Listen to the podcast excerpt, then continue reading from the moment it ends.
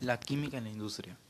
Lo que yo entendí de este tema es que habla del carbono, que es una sustancia que es muy importante y está en muchos de los materiales que ahorita existen en el mundo. Eh, dos ejemplos que entendí de este tema que son el diamante y el grafito. El grafito es una hoja delgada, blanda, que es la del lápiz.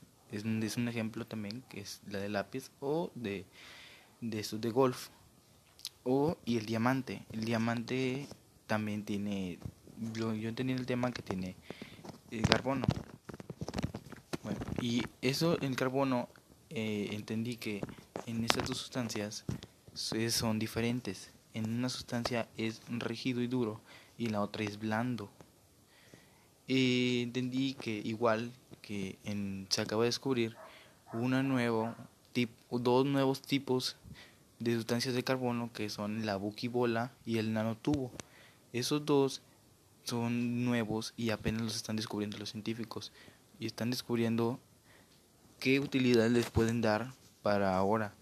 Lo que entendí es que el, nano, el la buquibola cuando se estira es que se estira y es donde salen los nanotubos. De ahí eh, y eso tiene sustancias de carbono. Eso es lo que yo entendí de este tema.